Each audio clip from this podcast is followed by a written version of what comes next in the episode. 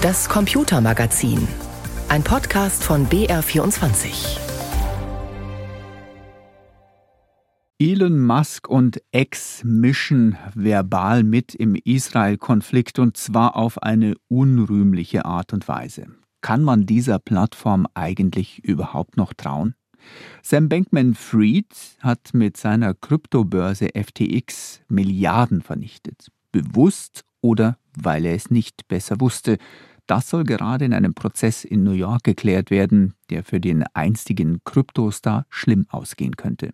Und drei junge Menschen aus München haben eine Technologie entwickelt, mit der ältere Menschen mit Hilfe von simplen Steckkarten digitale Medien nutzen können.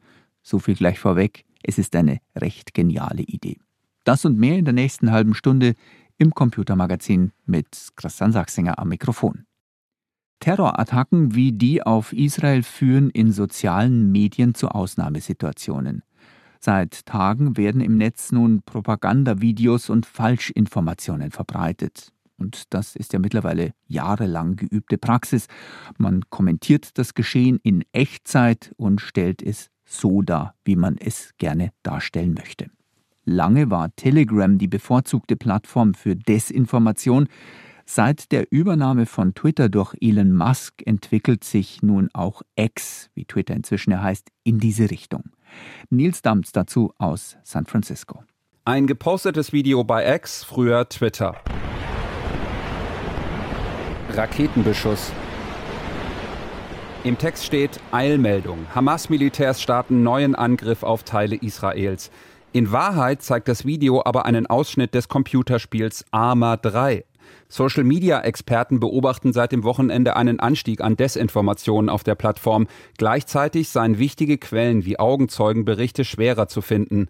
Diese Beobachtungen sind plausibel, weil sich X unter Musk stark verändert hat. Was ist bei X anders als bei Twitter? Elon Musk hat mit der Übernahme tausende Mitarbeitende entlassen, darunter viele, die sich um kritische Inhalte gekümmert haben. Registrierte Ex-User können zwar bei den sogenannten kollektiven Anmerkungen auf irreführende Posts hinweisen, das passiert aber längst nicht bei allen.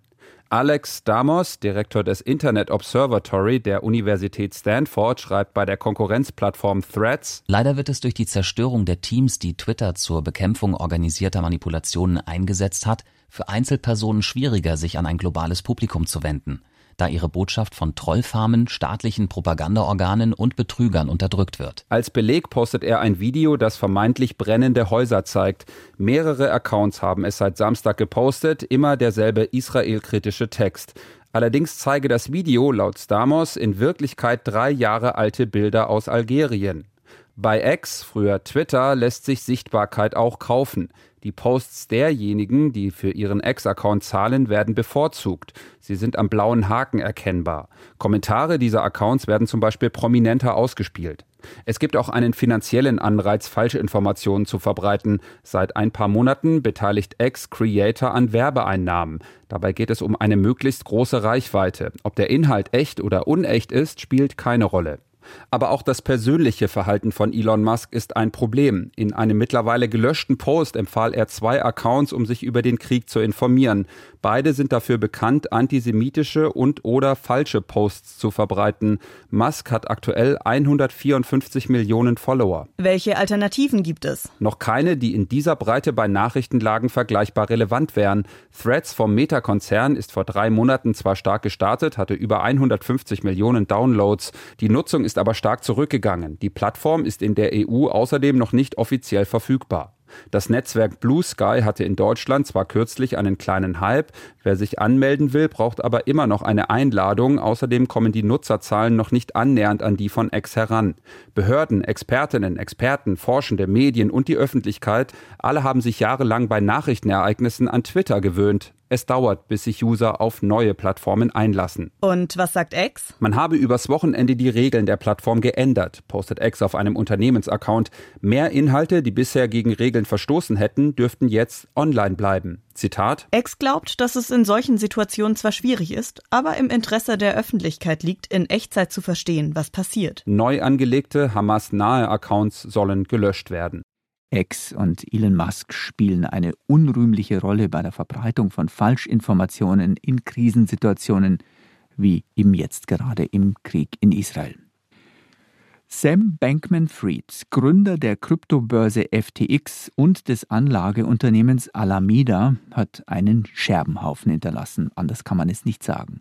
Zwei Unternehmen in der Pleite und viele Milliarden Dollar, die sich in Luft aufgelöst haben. Derzeit wird in einem Prozess in New York versucht herauszufinden, wie sehr Bankman-Fried Schuld trifft an diesem Desaster. Diese Woche gab es die Eröffnungsplädoyers. Der Staatsanwalt beschuldigte den 31-jährigen Gründer, er habe seiner Kundschaft mindestens 10 Milliarden US-Dollar gestohlen. Der Verteidiger hielt dagegen und stellte Bankman Fried als einen Mathe-Nerd dar, der das Gesetz unwissentlich übertreten habe.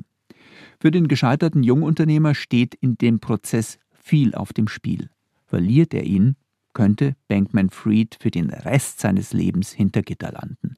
Antje Passenheim berichtet für uns aus New York.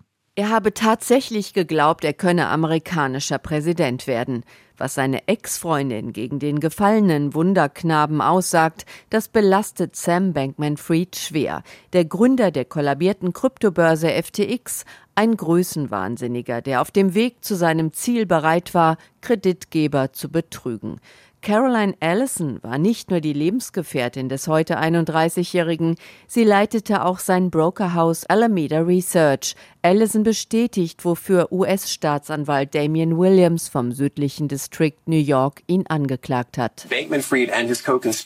Bankman-Fried und seine Kumpanen haben Milliarden von Dollar von FTX-Kunden gestohlen. Er nutzte das Geld zu seinem eigenen Vorteil, inklusive persönlicher Ausgaben und für die Deckung von Schulden für seinen Hedgefonds Alameda Research. Bankman Fried habe ihr aufgetragen, Kreditgebern eine irreführende Alameda-Bilanz vorzulegen, sagt Allison. Mit gestutztem Lockenkopf sitzt ihr Ex-Freund blass auf der Anklagebank. Vorher hatte schon sein früherer Technikchef gegen ihn ausgesagt. Der 30-jährige Gary Wang war eines von mehreren Mitgliedern aus dem FTX-Führungszirkel, das sich bei seiner Anhörung Anfang des Jahres schuldig bekannt hatte und auch dazu mit den Justizbehörden zusammenzuarbeiten. Superhirne, die ihren Kumpel SBF, den Absolventen der renommierten Uni MIT in Boston bei seinem kometenhaften Aufstieg begleitet hatten. Er hatte es innerhalb weniger Jahre zu einem geschätzten Privatvermögen von über 26 Milliarden Dollar gebracht. 2019 gründete er die Kryptobörse FTX. In nicht einmal drei Jahren erreichte das Unternehmen eine Bewertung von 32 Milliarden Dollar und verwahrte Milliardenwerte im Auftrag seiner Kunden. Sein Prozess bringt nun einige Themen zusammen, sagt die stellvertretende Leiterin der Brooklyn Law School, Miriam Bear. Kryptowährung hatte in den USA diesen schnellen Peak und dann haben die Leute kapiert, dass das sozusagen nicht der Jungbrunnen war, den sie sich erhofft hatten, der sie ruckzuck reich machen würde. Und diese Boom- und Bust-Geschichten, die sind immer interessant. Es sei die Geschichte des charismatischen sympathischen jungen Helden, der so tief gefallen sei, und die Story vieler unglücklicher Leute, die Geld verloren haben. SPF sagt, er sei kein Kryptobetrüger, seine Verteidiger setzten darauf, der Fall sei zu komplex. Bankman Fried habe Fehler gemacht, aber nicht vorsätzlich betrogen. Sein bestes Argument ist es, sich auf die Komplexität der Kryptowährung zu berufen, über seine Anwälte zu sagen, ich war noch so jung und wusste nicht, was ich getan habe. Doch genau dagegen argumentiere die Staatsanwaltschaft.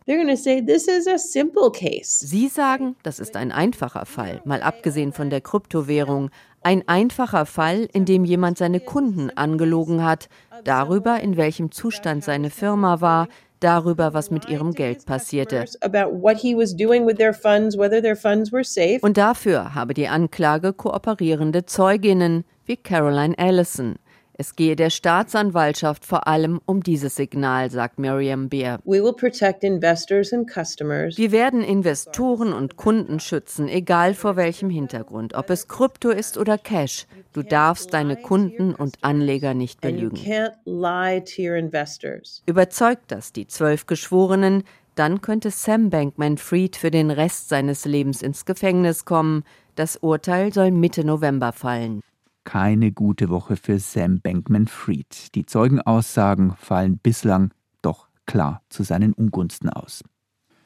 Eine führende Stimme im Bereich der künstlichen Intelligenz befürwortet die Regulierung von KI. Mustafa Süleyman ist Mitgründer des KI-Unternehmens DeepMind, das mittlerweile zu Google gehört. Er macht sich Sorgen über die Folgen seiner eigenen Schöpfungen. Süleyman sagt, dass die Regierungen verhindern müssten, dass jemand KI zur Destabilisierung der Welt einsetzt. Wir sollten uns schon jetzt Gedanken um mögliche Zukunftsszenarien machen. Ich glaube, die Auswirkungen sind gewaltig, sowohl positiv wie auch negativ. Wir brauchen starke Regierungen und ein proaktives Handeln. Mustafa Süleman ist Mitbegründer des KI-Unternehmens DeepMind. Gemeinsam mit zwei anderen Freunden hat er das Startup 2010 in London gegründet. Keine vier Jahre später wurde DeepMind von Google aufgebaut aufgekauft. Heute bildet es den Kern der KI-Forschung bei Google. DeepMind hat eigene Büros in Kanada, Frankreich, den USA und Deutschland. Der 39-jährige Süleyman macht sich mittlerweile aber Sorgen um die Entwicklungen seiner einstigen Firma. Die Technologie sei in der Lage, die Welt zu destabilisieren, sagt er. In seinem neuen Buch The Coming Wave, die kommende Welle, warnt er vor allem Startups, Gründer und Unternehmen im Silicon Valley. It's a little awkward in Silicon Valley sometimes because um, ich glaube, die amerikanische Kultur im Allgemeinen und das Silicon Valley im Besonderen haben enorm vom unermüdlichen Optimismus profitiert, der hier herrscht. Natürlich will auch ich etwas erschaffen. Mit meinem neuen Startup Inflection AI entwickle ich eine KI namens PI und die steht für Personal Intelligence. Dahinter verbirgt sich eine persönliche KI, die interaktiv ist und mit der man sich unterhalten kann.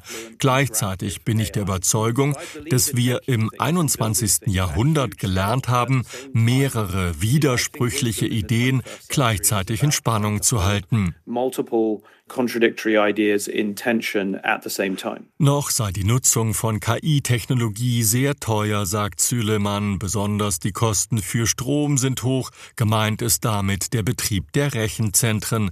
Nur große Unternehmen können sich KI in diesem Ausmaß leisten. Kein Wunder also, dass viele Startups mit Konzernen wie Microsoft oder Google kooperieren, um mit deren Rechenkapazitäten das Potenzial der KI voll entfalten entfalten zu können. KI wird ein Werkzeug sein, das den Menschen hilft, Vorhersagen zu treffen und Dinge in der realen und digitalen Welt zu erledigen. KI wird lernen, Dinge für dich im Internet zu buchen oder Dinge für dich zu kaufen und neue kreative Unternehmungen zu initiieren. Viele Menschen werden das für unglaublich gute Ergebnisse nutzen. Andere wiederum werden KI für negative Dinge nutzen, die sinkenden Energiekosten bedeuten also, dass es in der digitalen Welt billiger und einfacher wird, Dinge in großem Maßstab zu erledigen. Und weil KI immer billiger wird, wird es auch immer einfacher, sie für schlechte Zwecke einzusetzen, zum Beispiel um gezielt Falschinformationen oder Hassbotschaften zu verbreiten oder um Tausende oder Millionen Menschen zu überwachen. That's exactly the challenge that we face. If you if das ist genau die Herausforderung, vor der wir stehen. Wenn KI der gleichen Kostenkurve folgt wie der Microchip, dessen Preis in den vergangenen 50 Jahren um ein Millionenfaches gesunken ist, wie können wir dann Technologien entwickeln, die sicherstellen, dass sie nicht zu einer Bedrohung für den Staat werden? Denn Menschen, die letztendlich staatsähnliche Kräfte haben, können sich im großen Stil organisieren, in Cybernetzwerke eingreifen und schlussendlich unsere Sicherheit angreifen. Kein Staat überwacht seine Bevölkerung so umfangreich wie China. Das Land gilt als Überwachungsstaat Nummer eins auf der Welt. Überall auf öffentlichen Plätzen und in öffentlichen Gebäuden sind Kameras installiert, die mit Hilfe von Gesichtserkennung und KI Bewegungsprofile in Echtzeit erstellen können. Gleichzeitig ermöglicht es die künstliche Intelligenz, diese Wissensmacht in der Hand einiger weniger Menschen zu konzentrieren. Power is becoming compressed. Ich sage es nur ungern, aber die Macht verdichtet sich. Schau dir die Modelle zur Bilderzeugung an. Jedes Bild, das ins Internet gestellt wird und öffentlich zugänglich ist, wird jetzt in eine 2 Gigabyte große Datei komprimiert, aus der neue Bilder erzeugt werden können. Und jeder kann Zugang zu dieser 2 Gigabyte Datei dank Open Source bekommen. Das wiederum stellt eine neue Dynamik in der Entfaltung der Macht in unserer Zivilisation dar dar. Kritische und nachdenkliche Töne vom sehr erfolgreichen KI-Startup-Gründer Mustafa Süleyman. Das war ein Beitrag von Markus Schuler. Und Sie hören das Computermagazin mit Christian Sachsinger am Mikrofon.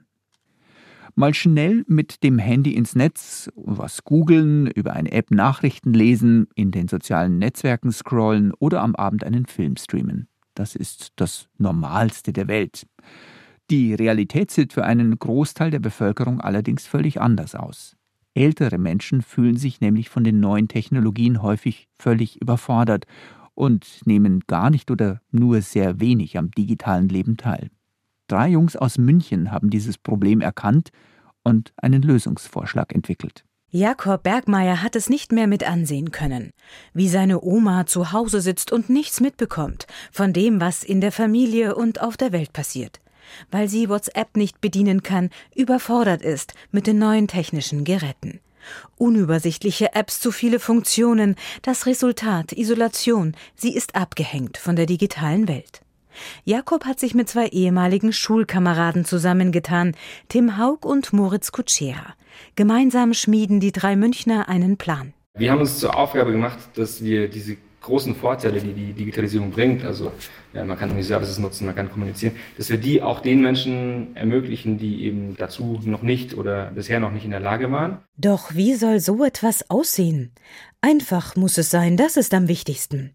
Wie etwa das bekannte Abspielgerät für Hörbücher, bei dem man eine Spielfigur auf ein Feld legen muss und dann das Hörspiel losgeht. Jakob, Tim und Moritz bauen aus einer Pappschachtel und etwas Elektronik ein Gerät, mit dem Jakobs Oma tatsächlich eine Fernsehsendung auf dem Tablet starten kann. Dazu muss sie eine Karte auf den Kontakt der Schachtel legen, einen Knopf drücken und los geht's. Jakob zeigt uns das Gerät. Es sieht inzwischen schon sehr abgegriffen aus. So stand das auch wirklich mal bei meiner Oma, bis ich mir dann irgendwann gedacht habe, ist vielleicht doch nicht so eine smarte Idee, Bastelelektronik dauerhaft in so einem Pappkarton zu lassen. Und das Ganze dann in eine richtige Hülle gebracht habe. Die drei experimentieren weiter. Im Rahmen eines Start-up-Programms der Hochschule München lernen Jakob, Tim und Moritz alles, was sie brauchen, um ein Unternehmen zu gründen. Die Prototypen ihres Gerätes werden professioneller. Im Dezember 2022 kommt die fertige Fassung auf den Markt. Enna. Clara Griesbeck ist 81 Jahre alt. Sie kann nur noch wenig allein machen. Sogar das Telefonbedienen ist schwer geworden. Ihr Sohn Florian kümmert sich um sie. Tag und Nacht da sein kann er aber nicht. Für seine Mutter hat er Enna bestellt. Der Pappkarton des ersten Prototyps von Enna ist einer modernen Dockingstation gewichen. In die steckt Florian sein Tablet. Mit im Paket sind eine Menge Karten in der Größe einer EC-Karte. Auf jeder ist ein großes Symbolbild abgedruckt, das den Inhalt zeigt, der sich über die Karte abspielen lässt. So müssen Menschen, die schlecht sehen, nicht umständlich lesen. Am Bild erkennen sie den Inhalt sofort. Filme, Podcasts, eine Nachrichtensendung, das Angebot ist breit. Vorne auf der Docking Station ist eine Fläche ausgespart, in die die Karte genau reinpasst. Legt man sie hinein, geht es sofort los. Florian hat seiner Mutter auch eine Karte für Videoanrufe machen lassen. Darauf zu sehen ist sein Name und sein Gesicht. Legt Clara Griesbeck diese Karte auf die Station, startet das Tablet sofort einen Videocall mit ihrem Sohn. Es ist halt eine ganz andere Qualität von Seniorentechnik, nenne ich es jetzt mal. Das ist mal für Senioren, das macht Spaß. Es, es gibt Dinge, die braucht der Körper und das ist was fürs Herz und für die Seele ein bisschen auch. Neben den individuellen Anrufkarten gibt es auch eine, über die Clara Griesbeck Fotos oder Nachrichten abrufen kann, die Florian ihr von unterwegs schickt. Da weiß man, dass man auch nicht alleine ist, wenn man Post kriegt von den Kindern oder von den Freunden, die genauso ausgerüstet sind. Also es ist nicht langweilig, alt zu werden. Doch für Florian ist noch etwas anderes wichtig. Wir kriegen ja auch rückgemeldet, wenn sie so nachhinein steht. Wir wissen, sie ist noch da, sie ist nicht irgendwo umgefallen und braucht Hilfe, sondern wir sehen, ah, ich habe es vor einer Stunde geschickt, sie hat es schon angeschaut, also es ist alles in Ordnung zu Hause auch so ein bisschen. Und wir wissen auch, sie könnte uns ja auch noch anrufen, wenn was ist ohne das Telefon im Stress eine Telefonnummer raussuchen oder sich innen zu müssen. 17,90 Euro kostet die Docking Station monatlich, mit Tablet 10 Euro mehr. Die Karten können individuell bestellt werden. Für die meisten berechnen Tim, Moritz und Jakob 1,99 Euro. Damit decken sie Porto und Produktionskosten ab, sagen sie. Die Fotoalbenkarten kosten etwas mehr, die individuellen Anrufkarten sind kostenfrei. Kündigen kann man jederzeit. Einfacher geht's kaum. Drei junge Menschen aus München haben eine geniale Lösung gefunden, um älteren Leuten digitale Medien zu erschließen. Tamara Link hat sich das für uns angeschaut. Und wir bleiben bei guten Ideen, die die Welt verbessern. 131 Kilogramm, so viel an Lebensmitteln wird laut EU verschwendet. Pro Kopf jedes Jahr. Insgesamt fast 60 Millionen Tonnen. Das bedeutet, Ressourcen und Energie werden vergeudet für Anbau oder für Transport. Das trägt zum Klimawandel bei. Würden wir es schaffen, weniger Lebensmittel zu verschwenden, dann ließe sich nicht nur viel CO2 einsparen, sondern die vorhandenen Nahrungsmittel könnten global betrachtet auch fairer verteilt werden. Zwei junge Griechen haben eine App entwickelt, mit der sie die Lebensmittelverschwendung verringern wollen. Moritz Pompel. Die Regale und Auslagen sind voll in einer Bäckerei im Stadtteil Chalandri in Athen mit duftendem Brot, Pain au Chocolat und Croissants. Hinter Verkäuferin Adamantini Rimaki fällt der Blick in die Arbeitsräume, wo gerade fleißig weitergebacken wird. Wir haben ziemlich viele Produkte. Am Ende des Tages bleibt meistens einiges über, am Wochenende weniger, aber unter der Woche viel. Und da kommt die App Foodbag ins Spiel, Lebensmitteltüte. Erfunden von Laura Kyriasopoulou und Konstantinos Makaniaris. Beide sind um die 30 und vor fünf Monaten haben sie ihre App auf den Markt gebracht. Laura und ich haben einige Zeit im Ausland verbracht, in Schottland und in Dänemark. Da haben wir an ähnlichen Projekten gearbeitet und wir haben uns gesagt, so etwas wollen wir nach Griechenland bringen. Griechenland ist ein Land, in dem sehr viele Lebensmittel verschwendet werden.